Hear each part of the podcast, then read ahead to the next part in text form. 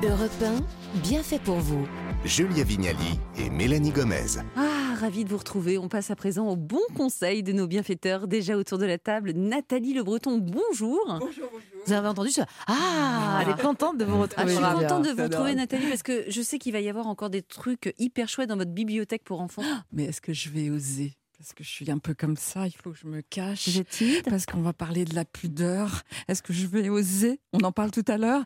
On va parler de la pudeur, mais pas de la pudibonderie. Allez, merci beaucoup Nathalie. On vous retrouve dans quelques minutes. Avant ça, c'est le docteur Alexandre Marchak qui va se mettre au boulot. Bonjour docteur. Bonjour Mélanie. Alors, j'ai vu une vidéo sur votre compte Instagram Mhm. dans laquelle vous expliquiez qu'il y a trois stades pour le vieillissement du visage. Euh, Est-ce que cela signifie que nous vieilliss- vieillissons tous de la même manière? Et à quel stade elle est Julia et à quel stade je Bah, suis? vous, moi vous êtes au stade 3, Mélanie. Vous êtes clairement 3. Je vous bats, je suis au stade 4 ou 5. Non, non, alors ça, ça commence à peine, mais effectivement, on a tous, on vieillit tous à peu près de la même manière. Enfin, Homo sapiens, il vieillit en trois grands phénomènes. Euh, la peau commence à s'abîmer, ensuite le visage se creuse et ensuite les tissus se relâchent pour schématiser. D'accord? Alors il y, a des, il y a une partie qui est génétique, héréditaire, on ne veut pas le voir mais on a tendance quand même à vieillir comme nos parents. Mhm. Euh, et puis après, il y a des phénomènes qui sont liés à notre mode de vie. Le Mhm. soleil, ça c'est peut-être Mhm. le, principal, le tabac, euh, les variations de poids, la nutrition, l'hydratation. Tout ça, c'est les phénomènes extrinsèques sur lesquels on va pouvoir avoir une action de prévention. Non, mais attendez, attendez. Moi, je Ah, voudrais attendez, revenir attendez, sur attendez. ces trois temps. Le premier, Mhm. c'est la peau qui s'abîme, hein, c'est bien Mhm. ça. Ouais. Mais attendez, si je mets de la crème hydratante et que je fais régulièrement des soins d'institut, Ce que vous va. faites. Bah, J'ai toujours fait prenez soin de vous. C'est plutôt bien, ça, je Bah, peux ça, retarder. C'est le stade 2. vachement bien et c'est même beaucoup mieux que la plupart des gens. Que la plupart des gens mettent un petit peu de crème hydratante, un peu de Mhm. crème solaire quand ils vont en vacances et encore pas toujours. Euh, donc c'est très bien. Ça peut retarder le stade 2, ça? Oui, ça retarde. Et c'est, non, c'est vraiment bien, il faut s'en occuper. Moi, je suis très admiratif des dentistes qui ont réussi à faire comprendre aux gens qu'il fallait s'occuper de leurs dents, les brosser. On a tous pris l'habitude de les brosser, on ne pose plus la question. Et ça, c'est quelque chose qui est arrivé après la Seconde Guerre mondiale avec les grandes campagnes de santé publique. Donc, on ne se pose plus la question si on va aller se brosser les dents, si on va aller se Bien faire sûr. nettoyer deux, trois fois par an, les réaligner. Par contre, pour la peau, on n'a pas du tout la même façon de faire.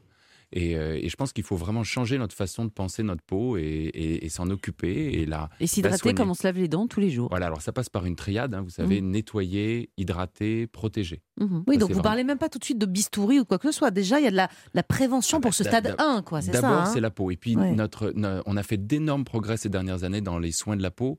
Maintenant, il y, a des, il y a des machines pour nettoyer la peau. Vous avez ent- entendu parler de l'hydrafacial, ça nettoie la peau. Et puis ensuite, on a de la radiofréquence, des, des, de la mésothérapie Tout pour ça, a- c'est encore en stade 1. Là, ça, c'est. encore, c'est vraiment la première partie. C'est on protège la peau, on l'empêche de s'abîmer. Mais une fois qu'elle s'est creusée, le stade Mhm. 2, qu'est-ce qu'on fait là? Alors, donc Les ça, cernes notamment. hein. Ouais, alors les cernes, donc c'est la deuxième étape qui commence à apparaître à la fin de la vingtaine, début de la trentaine. Ah, déjà On est déjà à l'étape 2, Ouais. on n'avait pas Ah réalisé, nous. Donc le cerne, c'est la, surface émergée de l'iceberg. Souvent, vous savez, c'est la jeune maman qui vient d'avoir un bébé qui se dit oh là là, j'ai pris un petit coup de vœux, je suis fatiguée, mais Mm. c'est parce que j'ai pas beaucoup dormi à Mais cause même de ça, c'est loin pour nous. Mais en fait, c'est de toute la perte de volume qui arrive au niveau de la périorbite. Donc la tempe qui se creuse, la pommette qui se creuse et le cerne. Des Mais 20 ans, ça? On- Non, alors c'est pas des 20 ans, Ah. c'est plutôt la trentaine. D'accord. Et donc ça, c'est la perte de volume. Et la perte de volume, ça se compense. On a les acides hyaluroniques, les injections de graisse pour lutter contre la perte de volume. Mais Mhm. ça, c'est inéluctable. Je veux dire, ça va se creuser, quoi qu'il arrive. Ah oui, Pas tout le monde au même endroit, mais c'est quoi Les tempes, les joues enfin, les ouais. les pommettes, le cerne, ça c'est vraiment Homo sapiens, c'est comme ça. D'accord. Surtout creuse. les caucasiens, on se creuse. Et c'est quand vous regardez vos grands-parents, vous verrez, ils se creusent.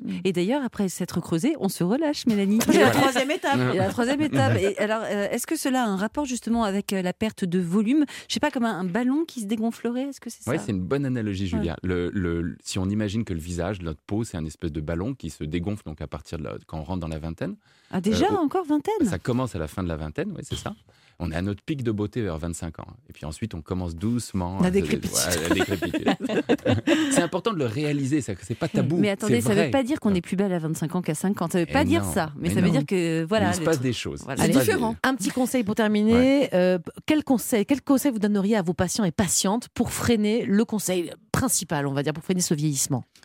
Je pense que le conseil principal, c'est d'abord de, co- de, de s'éduquer, de comprendre ce qui se passe dans un visage, d'arrêter de faire l'autruche et d'admettre que s'occuper de soi et, euh, et essayer de, de, de, de lui- pas, pas de freiner parce qu'on peut, c'est normal de vieillir, mais essayer de bien vieillir, Mm. c'est un bel objectif.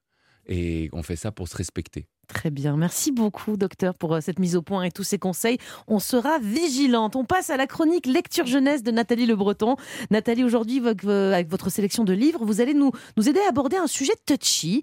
Euh, c'est le cas de le dire, puisque nous allons parler de la pudeur et de la juste attitude à adopter avec nos enfants pour ne pas être euh, ni trop coincés, ni trop dans le laisser-faire, en fait. hein. Ouais, vous avez raison. C'est-à-dire, l'idée, c'est vraiment d'apprendre à les respecter eux, dans leur corps, dans leur pudeur, justement, et évidemment, par là même, les inciter à euh, protéger leur intimité de l'extérieur, de gens qui seraient peut-être mal intentionnés. C'est aussi important que ça, effectivement. Alors, les livres sont assez merveilleux pour ça, pour donner justement la juste dose. Parce qu'il faut pas non plus être complètement obsessionnel sur le sujet, ou au contraire n'en avoir rien à faire. Une très belle histoire, d'abord, celle de Super Coquet contre Captain Tout Nu. C'est sorti chez Marmaille, un livre formidable et formidablement euh, illustré de Bérangère et par Bérangère de la Porte. Alors cette histoire, c'est un petit lapin que vous voyez là, plutôt du genre fashion victime. Vous voyez, il est assez chic, assez toujours bien habillé. Et un jour, frima d'hiver, il va au marché et là, il ne comprend pas. Il voit tous ses congénères, mais courir comme des malades, se mettre à l'abri des regards et ils sont tous dépoilés. Mais que s'est-il donc passé? Eh bien, oui, vous avez raison, c'est le fameux Captain tout nu qui a frappé. Et Captain tout nu, bah, il faut se mettre à sa place. C'est un verre. Et lui, il est nu comme un verre. Et que bien sûr, c'est totalement injuste. Et lui, il rêve d'égalité, que tout le monde soit pareil, que tout le monde soit à poil et complètement nu. Mais c'est pas possible avec Super Coquet qui d'un seul coup lui tricote un habit pour l'hiver. Il va découvrir ce verre, le plaisir de l'esthétique, l'avantage d'un habit, mais aussi faire comprendre que finalement s'habiller, euh, c'est de la culture et ce n'est pas être naturel ou être dans l'égalité que de rester à poil. C'est un plus, la pudeur. Et Très puis- joli livre. C'est super, ça, Nathalie, mais quand même, on vit en société. Il y a aussi des règles à respecter hein, pour vivre ensemble. Ce qui était encore possible quand on était petit, au sein du cocon familial, devient un peu plus gênant quand on est plus grand. Et je suis sûre que vous-même, naturellement, vous le faites avec vos enfants, c'est-à-dire de d'arrêter de vous déshabiller devant lui, Bah oui. de fermer la porte, on frappe avant d'entrer, etc. Vous êtes déjà là-dedans. Et pourtant, il y a des enfants qui, par tempérament, font de la résistance par rapport à la pudeur et veulent rester à poil et, si possible, se toucher, mettre la main dans le zizi, euh, sur le zizi, euh, devant tout le monde. Alors moi, j'aime bien la provoque et la provoque des livres, un livre qui a fait couler énormément d'encre il y a quelques années, qui s'appelle Tous à poil. Excellent livre de Et là, l'idée avec les enfants, c'est de prendre le contre-pied. Ben, poil, Alexandre. Imaginez la maîtresse à poil. Là, non, mais là, mais quelle horreur. Déjà, la maîtresse en maillot de bain, c'était Quelle- chaud. Oui, alors justement, d'ailleurs, elle reste, elle reste en maillot de bain, curieusement, dans le livre. Mais imaginez les gendarmes et les policiers, tous avec leur uniforme, à poil. Je vous- génial, je, vous- je vous parle pas du chef d'entreprise. Alors, euh, bien patron. sûr, le chef d'entreprise, il garde les lunettes, mais il retire l'attaché caisse, le costume trois pièces, etc. Et là, quand vous, en plus, on vous dit, imaginez mamie à poil. On est dans l'imaginaire. C'est ça qui fait la force des livres. Mamie, mais quelle horreur! Mais non, mais non, mais surtout pas. Et finalement, il y a un endroit où on peut être tous à poil. Et vous le savez. C'est où? Bah, sous la douche. Bah, Ah, la plage. sous la plage naturiste. Ah oui, oui, oui. Ben oui, à ce moment-là, on peut être à poil, mais on- là encore, il y a des règles, et là, il y a encore, c'est cadré. Et en général, ça fait son effet. Ils se disent euh, ah oui non bah non, je vais Ouais. aller me rhabiller. Me Nathalie, mais, euh, mais derrière la pudeur, il y a aussi la notion d'intimité. Et c'est là que ça se complique pour nos, nos parents, car forcément, on, passe à, à- on pense à l'éveil de leur sexualité et on voudrait pas euh, ni faire d'impair ni crier de tabou. Ouais, alors là, la sexualité, c'est vrai qu'on pense tout de suite à ça, et, et c'est quand même notre rôle. Et contrairement à ce qu'on pense, en fait, c'est parce qu'il va y avoir un espace réservé à la pudeur, comme un jardin secret, si vous voulez, que les enfants vont se construire. C'est-à-dire que sinon, on est là, adulte, trop intrusif, ça ne va pas le faire. Et c'est ce que nous raconte Zizi Zezette, mode d'emploi. C'est sorti euh, chez Frimousse, superbe livre d'Escoffier et de euh, Duchesne. C'est très bien fait, parce que d'abord, c'est sobre. Voilà, il y a autant de zizi et de zézette, mais comme vous pouvez le voir, il n'y en a pas sur les illustrations. Ah oui, il y a par pas. contre autant de slips, de caleçons, de Ouais. culottes, de décoration, etc. Mais il y a un moment donné, et voyez, c'est un livre qui sert d'accompagnement, parce que les enfants vont pouvoir s'emparer. Il y a une chose, évidemment, qui est dite avec beaucoup d'humour. Il y a toujours les garçons et les filles d'un côté, donc on différencie bien euh, les deux. Et surtout, ben, quand on est à la piscine, ça ne regarde que soi. Euh, on doit être capable de dire non. Le zizi, la zézette, c'est une affaire personnelle et il faut, vous voyez, le sens interdit, c'est-à-dire qu'il y a l'appui des illustrations pour dire là, Ah. attention, Pas attention, danger, pas touche. Donc vous voyez que ces livres sont de, de registres très différents, mais nous amènent à notre sujet, c'est-à-dire créer cette pudeur.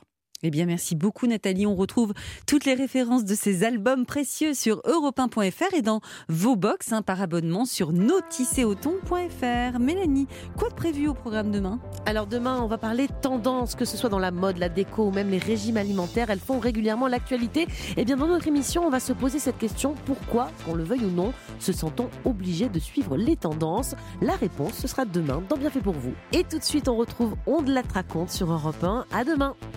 Thank you.